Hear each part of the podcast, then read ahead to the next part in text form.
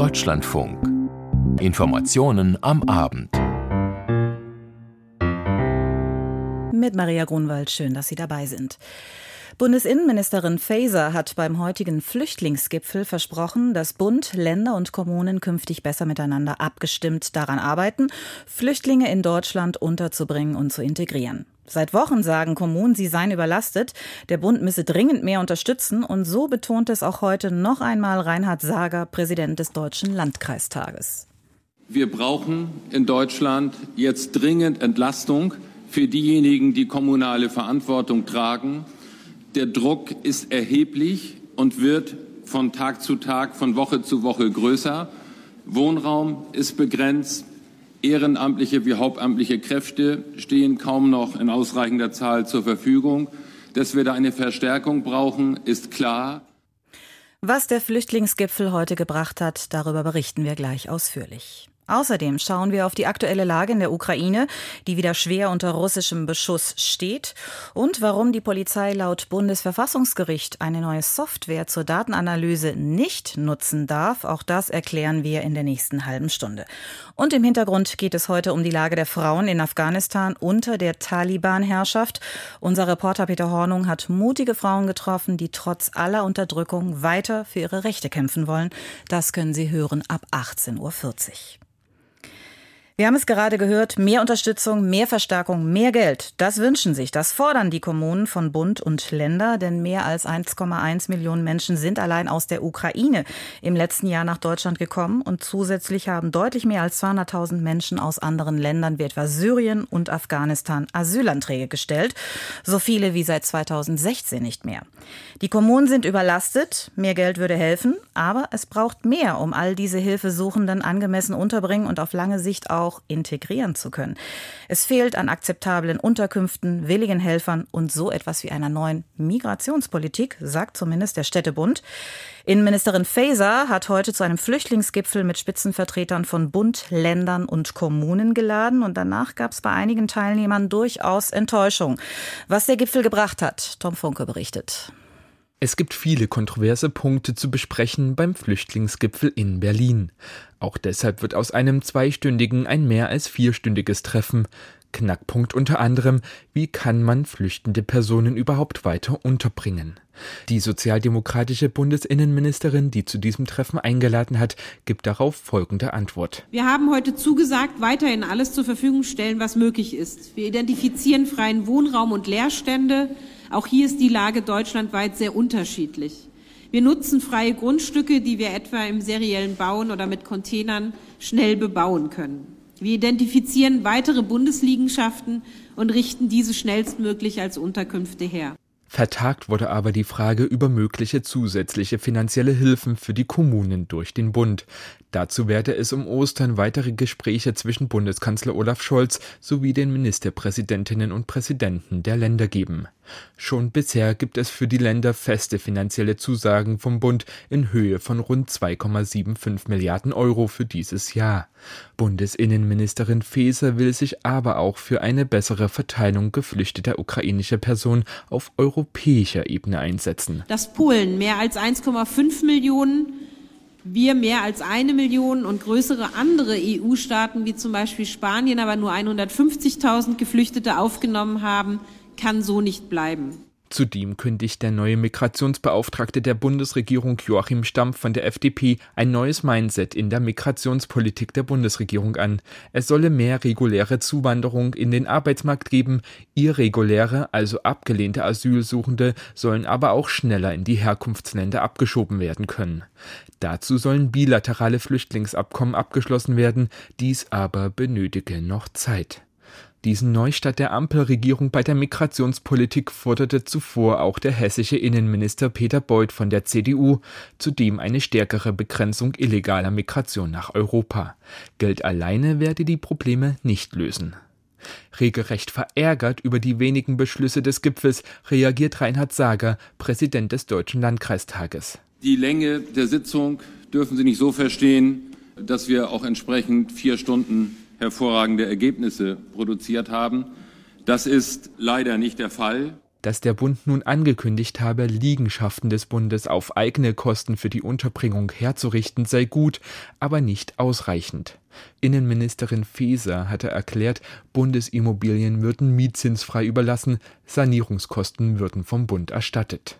Sager macht aber deutlich, die schon zugesagten Hilfen reichten einfach nicht aus, besonders nicht für unbegleitete minderjährige flüchtende Personen. Staatlich veranlasste Ausgaben die können nicht am Ende von der kommunalen Ebene getragen werden. Und ich habe ja deutlich gemacht, auf die Zuwanderung nach Deutschland, also von 15 an bis heute 2,4 Millionen, meine Damen und Herren, haben wir keinen Einfluss. Wir müssen diese Aufgabe stemmen. Ein Ergebnis des Gipfels finden aber alle Teilnehmenden gut.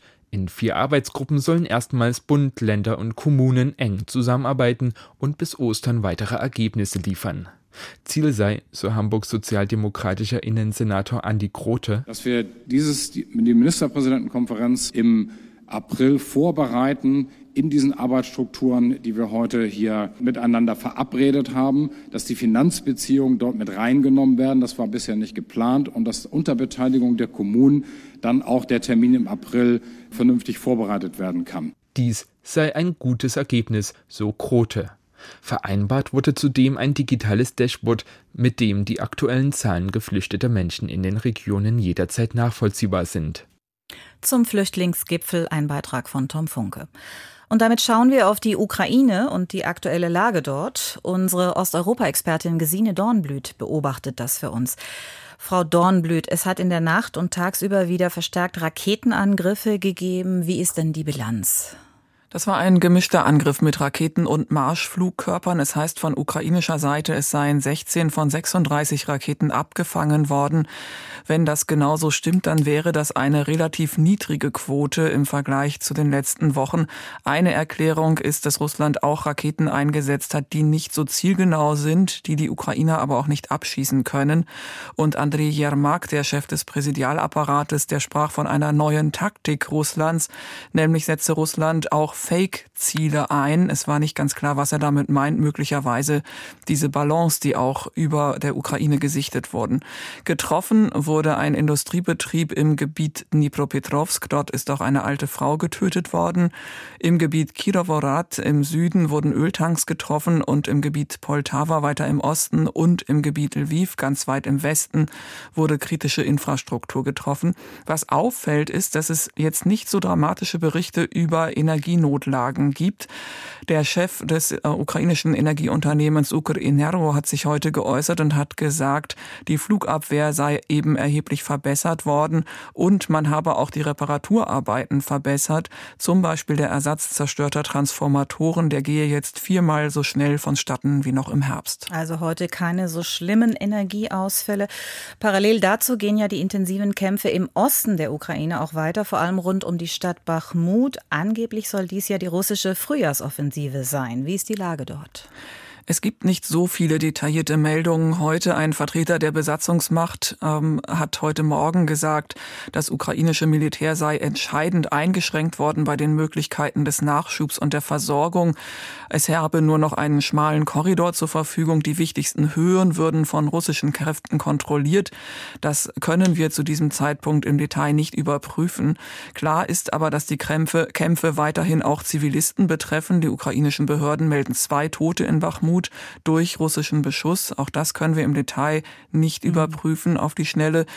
Ähm, es hat sich auch wieder zu Wort gemeldet Jewgeni Prigozhin, der Chef der Söldnertruppe Wagner. Er macht erneut den, der, der russischen Militärbürokratie, wie er das nennt, schwere Vorwürfe und sagt, ohne diese Bürokratie hätte Bachmut noch im vergangenen Jahr eingenommen werden können. Mhm. Jetzt könne das im März oder April geschehen. Ja, und heute ist ja auch der Außenminister Israels in der Ukraine. Äh, es ist der erste Besuch eines hohen Regierungsvertreters aus Israel dort seit Beginn eben des Krieges vor gut einem Jahr. Und Israel war ja bislang eher zögerlich bei der Unterstützung der Ukraine. Könnte das jetzt sowas wie ein Wendepunkt sein? Das zu sagen wäre zu früh, aber in der Tat, Israel hatte in der Vergangenheit gemischte Signale gesendet, stimmt sich ja mit Russland ab über Angriffe über mutmaßliche iranische Ziele in Syrien und war lange um Neutralität bemüht, hat humanitäre Hilfe geschickt, aber eben keine Waffen. Da deutete sich Anfang Februar bereits Dynamik an, als der Premier Netanyahu sagte, er sei bereit, militärisches zu schicken, aber nicht zu weit zu gehen, um Russland nicht zu provozieren. Die Ukraine ist natürlich vor allem am Iron Dome, dem Schutzschirm Israels, interessiert. Dazu sagte jetzt Außenminister Cohen bei einer Pressekonferenz, ähm, Israel werde der Ukraine helfen, ein, wie es heißt, intelligentes Frühwarnsystem zu entwickeln. Das lässt natürlich noch Raum für Interpretationen. Vielen Dank, Gesine Dornblüt, an dieser Stelle für diese Einschätzungen. Millionen Kinder auf der Welt können wegen Kriegen, Krisen und Katastrophen nicht zur Schule gehen. Und wer nicht zur Schule geht, hat wenig bis gar keine Zukunftsperspektiven. Um das zu ändern, braucht es Geld. Und genau darum ging es bei einer internationalen Geberkonferenz heute in Genf. Dem Bildungsfonds der Vereinten Nationen mit dem Programm Education Cannot Wait, Bildung kann nicht warten, wurden heute 826 Millionen US-Dollar zugesagt. Katrin Hondel. Die internationale Geberkonferenz hatte noch gar nicht angefangen. Da dankte Jasmin Sherif, die Direktorin des UN-Fonds Education Cannot Wait, Bildung kann nicht warten, schon für die große Unterstützung, und zwar ganz besonders Deutschland. Die Bundesregierung ist unser Geldgeber Nummer eins und trägt entscheidend dazu bei, den 222 Millionen Kindern in Krisen- und Kriegsregionen zu helfen. 1,5 Milliarden US-Dollar sind das Ziel. Heute gab es Zusagen für etwas mehr als 826 Millionen, sowohl von Regierungen als auch von privaten Spendern. Auch wenn das 1,5 Milliarden Ziel noch nicht erreicht ist, ein guter Anfang sei gemacht, so Bundesentwicklungsministerin Svenja Schulze. Die Zeit, für die man sammelt, das sind immer diese vier Jahre. Und heute diese Konferenz ist praktisch der Auftakt. Also das ist viel Geld für die Bildung, was wir hier ähm, auf den Weg bringen wollen. Und es reicht nie. Deswegen äh, ist es so wichtig, dass wir heute hier Geld sammeln und dann aber nicht aufhören. Das ist der Start sozusagen, nicht das Ende der Bemühungen. Klimawandel, Kriege, Hunger. Unter den Folgen der vielen Krisen, mit denen die Welt gerade kämpft, haben Kinder am meisten zu leiden.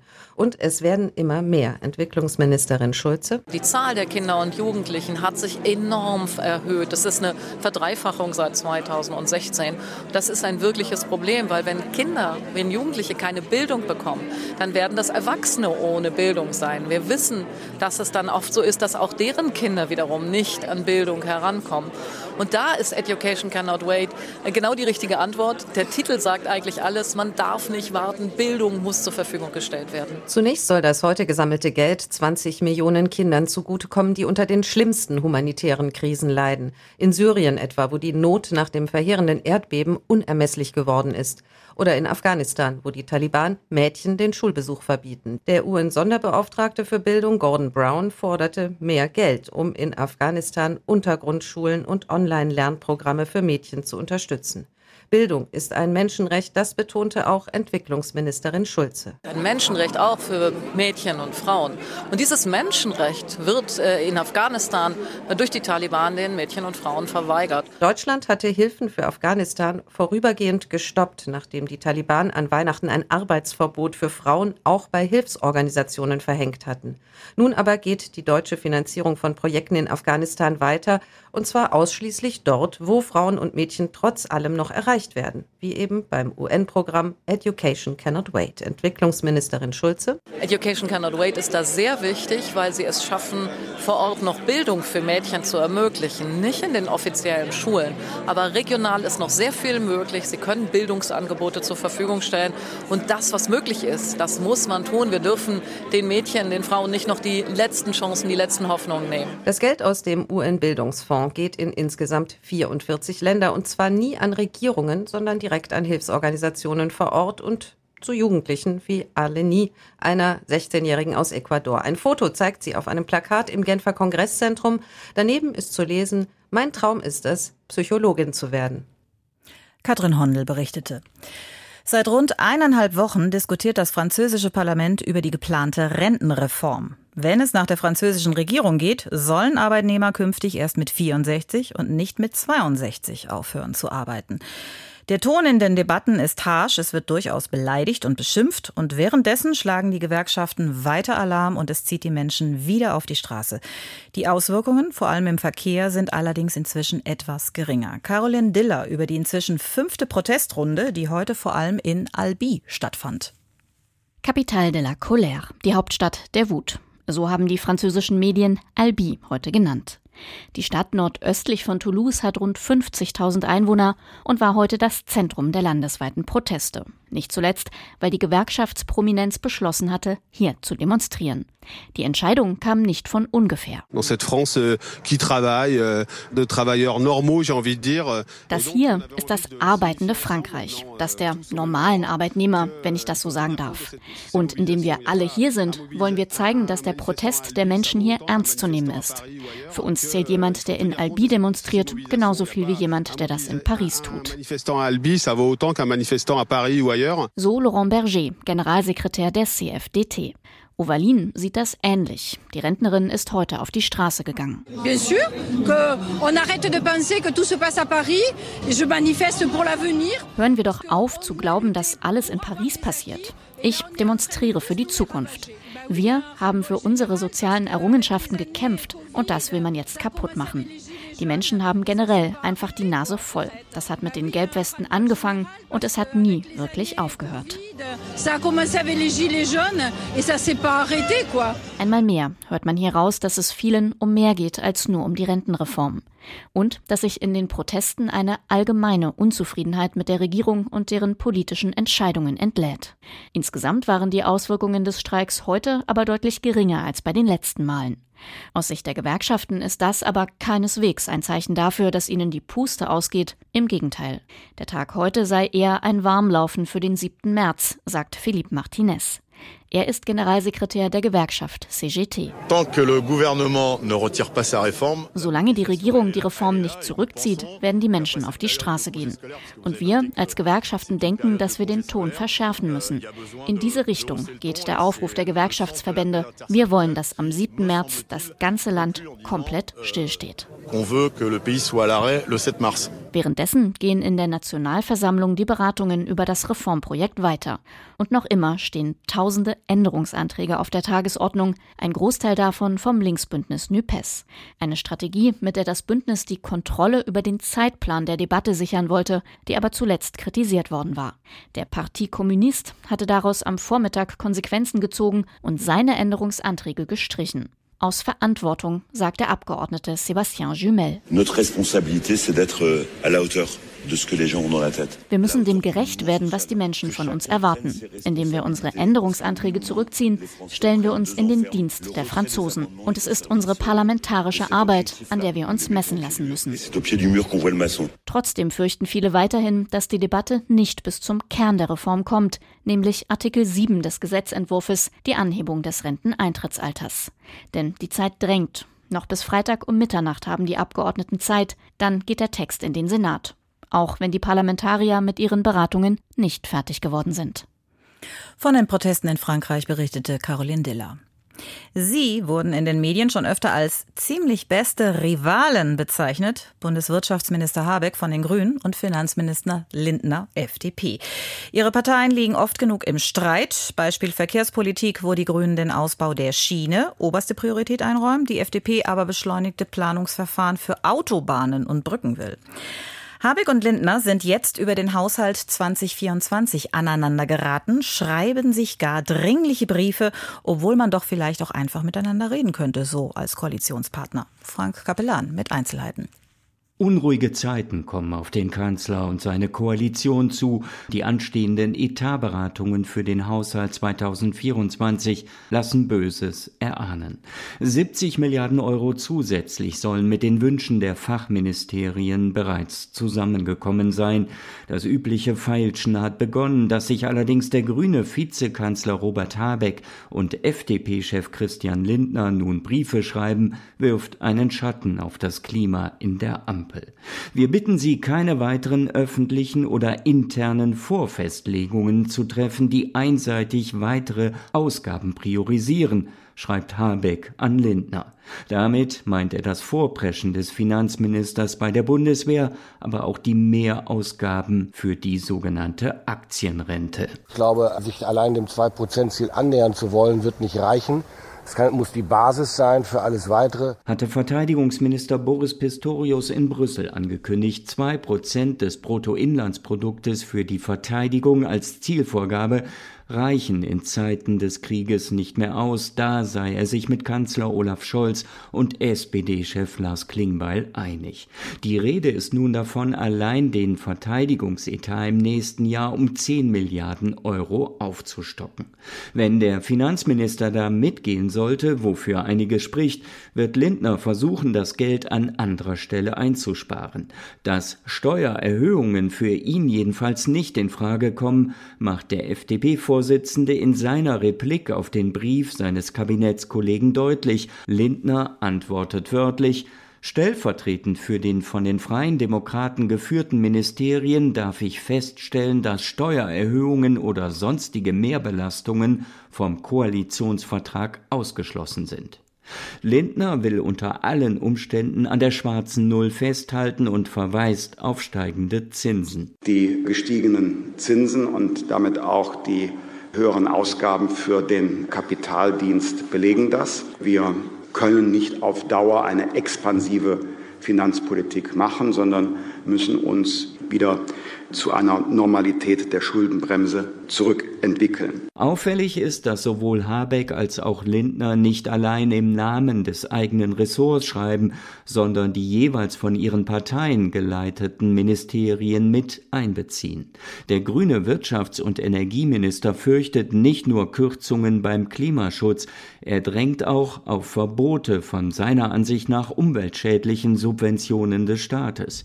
Für Habeck ist das zum Beispiel das sogenannte Dienstwagenprivileg, also die steuerliche Bevorteilung von Nutzern meist schwerer Dienstfahrzeuge. Christian Lindner wiederum warnt den Vizekanzler davor, die sogenannte Bildungsmilliarde in Frage zu stellen, mit der nach der Pandemie Investitionen im Bildungsbereich angestoßen wurden. Mit Unmut sehen die Grünen zudem, dass aus dem Finanzministerium die Kindergrundsicherung in Frage gestellt wird, die auch von der SPD mitgetragene Bündelung und Erhöhung familienpolitischer Leistungen wird von der grünen Familienministerin Lisa Paus getragen. Mittelfristig werden dafür schätzungsweise 11 Milliarden Euro zusätzlich benötigt. Aus unserem Hauptstadtstudio Frank Kapellan. Auf welche Daten darf die Polizei zugreifen, wenn sie Straftaten und Gefahren rechtzeitig verhindern will? Ja, um diese Frage ging es heute beim Bundesverfassungsgericht. Konkret geht es um eine Software, die die Polizei in Hessen verwendet und die automatisiert Daten aus unterschiedlichen Datenbanken zusammenführt und analysiert. Das sei so nicht zulässig. Klaus Hempel. In Hessen arbeitet die Polizei seit 2017 mit einer speziellen Software, die dabei helfen soll, Straftaten zu verhindern. Sie nennt sich Hessendata. Sie wird jedes Jahr tausendfach eingesetzt. Dabei wird das Computerprogramm mit vielen Informationen gefüttert, die aus polizeilichen Datenbanken stammen. Die Software wertet diese aus und liefert der Polizei ein Lagebild. Auch in Hamburg ist die Software erlaubt, wird aber noch nicht eingesetzt. Dagegen hatten unter anderem Journalistinnen und eine Strafverteidigerin geklagt. Sie befürchten, dass sie aufgrund ihrer Arbeit ins Visier der Strafverfolgungsbehörden geraten könnten. Dies gelte auch für andere unbescholtene Personen. Das halten sie für verfassungswidrig. Das Bundesverfassungsgericht gab ihnen recht. Die gesetzlichen Vorschriften in Hessen und Hamburg für den Einsatz der Software seien mit dem Grundgesetz nicht vereinbar, so Stefan Habart, Präsident des Bundesverfassungsgerichts. Die Vorschriften verstoßen gegen das allgemeine Persönlichkeitsrecht aus Artikel 2 Absatz 1 in Verbindung mit Artikel 1 Absatz 1 Grundgesetz in seiner Ausprägung als informationelle Selbstbestimmung. Die betroffenen Landesgesetzgeber haben indes die Möglichkeit, die gesetzlichen Grundlagen der Weiterverarbeitung gespeicherter Datenbestände mittels automatisierter Datenanalyse oder automatisierter Datenauswertung verfassungsgemäß auszugestalten. Das heißt, das Bundesverfassungsgericht hält den Einsatz der Software grundsätzlich für zulässig, aber nicht so, wie es in Hessen und Hamburg gesetzlich geregelt ist. Die angegriffenen Befugnisse lassen die automatisierte Verarbeitung unbegrenzter Datenbestände mittels rechtlich nicht eingegrenzter Methoden zu. Bisher durfte die Polizei in Hessen und Hamburg die Software nahezu unbegrenzt einsetzen, um der Begehung von Straftaten vorzubeugen. Das gehe zu weit, so das Verfassungsgericht. Es verwies dabei unter anderem auf die technischen Möglichkeiten. So sei es denkbar, dass von Bürgerinnen und Bürgern Persönlichkeitsprofile erstellt werden, also neue Informationen darüber gewonnen werden, wo sich jemand aufhält, mit wem er zu tun hat, was seine Vorlieben sind. Deshalb fordert das Gericht starke Einschränkungen beim Einsatz. Die Faustregel, je stärker in die Persönlichkeitsrechte von Betroffenen eingegriffen wird, desto strenger die Anforderungen. Werden etwa Persönlichkeitsprofile erstellt, geht das nur, wenn es eine, Zitat, hinreichend konkretisierte Gefahr für besonders wichtige Rechtsgüter gibt, etwa für Leib oder Leben von anderen Menschen. Beispiel, die Polizei hat konkrete Hinweise, dass jemand einen Terroranschlag plant. Unterstützt wurden die Klägerinnen und Kläger von der Gesellschaft für Freiheitsrechte. Deren Anwalt Bijan Moini ist mit der Entscheidung sehr zufrieden. Die Gesellschaft für Freiheitsrechte ist äh, sehr froh, dass das Gericht heute die automatisierte Datenauswertung begrenzt hat.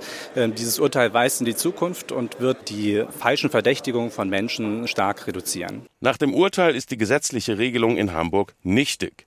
Hessen hat bis Ende September Zeit, sie nachzubessern. Auch andere Bundesländer werden das Urteil sorgfältig studieren müssen. So wird die Software auch in Nordrhein-Westfalen eingesetzt. Bayern will sie demnächst der Polizei zur Verfügung stellen.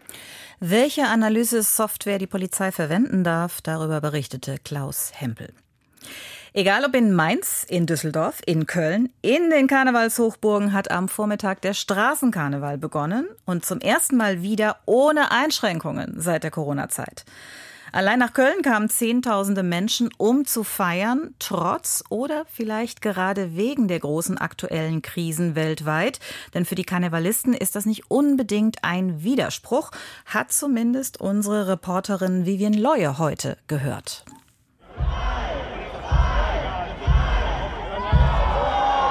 Pünktlich um 11.11 Uhr .11 war es soweit. Der Straßenkarneval hat begonnen. Ob in Köln, Mainz, Bonn oder wie hier in Düsseldorf. Tausende Jecken, wie die Karnevalfeiernden sich selbst nennen, stürmten die Rathäuser, übernahmen die Marktplätze und Innenstädte und verbreiteten bunt verkleidet Frohsinn. Schön wieder unter den Menschen zu kommen. Karneval ist einfach für uns eine eigene Jahreszeit. Frei sein, Freude haben. Freude, Freundschaft und das noch Spaß an der Kreativität, weil ich liebe es, mein Kostüm vorher zu basteln. Sagte diese Frau, die als glitzernde und strahlende Meerjungfrau verkleidet war. Erstmals seit drei Jahren können die Karnevalisten wieder ohne Corona-Einschränkungen feiern. 2021 fiel der Karneval komplett aus. 2022 fand Weiberfassnacht unter 2G-Bedingungen statt. Toll. Wir haben darauf gewartet und zwei Jahre ohne Karneval war schon echt Entzug. Ist noch ein bisschen ungewohnt, finde ich. Und so ein bisschen guckt man auch noch, dass man Distanz hat und nicht zu eng steht. Damit war diese Feiernde aber in der Minderheit. Es wurde wieder eng an eng geschunkelt, gesungen und gebützt. Heißt, es wurden Küsschen verteilt. Die aktuell herrschenden Krisen, ob Russland, Ukraine-Krieg, das Erdbeben in der Türkei und Syrien, Inflation oder Energieknappheit, sie seien nicht vergessen, sagten viele Karnevalisten. Aber Elend haben wir genug auf der Welt ich möchte auch ein bisschen Freude haben. Manchmal denken wir auch, was wir unseren Kindern hinterlassen oder Enkeln, ist nicht gut. Aber heute lassen wir uns die Freude nicht nehmen. Es ist keinem geholfen, wenn wir nur schlechte Nachrichten verdauen müssen ab und zu müssen wir mal feiern können. Weil Feiern der Seele gut tut. Und dann ist man gerüstet für schwerere Zeiten und man muss sich einfach schöne Erinnerungen schaffen. Damit das Feiern auch im Rahmen bleibt, war die Polizei allein in Köln mit mehr als 2000 Beamten im Einsatz. Schon am Mittag wurde das Studentenviertel rund um die Ausgehmeile Zülpicher Straße wegen Überfüllung abgeriegelt. Manche Jugendliche benötigten nach Polizeiangaben auch schon mittags ärztliche Hilfe, weil sie zu viel Alkohol getrunken hatten. Alles in allem blieb der erste Tag des Straßenkarnevals aber bis zum Abend friedlich und die Menschen genossen einfach das Singen, Schunkeln und Beisammensein. Einfach mal ein paar Tage nicht über den ganzen Driss reden, sondern einfach leben. Und egal, wenn man die Leute hier anguckt, mit wie viel Spaß sie sich verkleidet haben, es ist einfach wunderbar. Vivian Leue war das über den Beginn des Straßenkarnevals in den Karnevalshochburgen und das Ganze erstmals wieder ohne Corona-Einschränkungen. Ja, und damit enden diese Informationen am Abend mit Maria Grunwald. Im Hintergrund um 18.40 Uhr hören Sie, wie mutige Frauen in Afghanistan der Taliban-Herrschaft trotzen. Und in unseren Kommentaren um 5 nach 19 Uhr können Sie noch einmal hören, Habeck und Lindner und wie die beiden im Clinch liegen. Das Ganze kommentiert kommentiert Frank Capellan. Ich wünsche Ihnen auch trotz der Nachrichtenlage noch einen schönen Abend.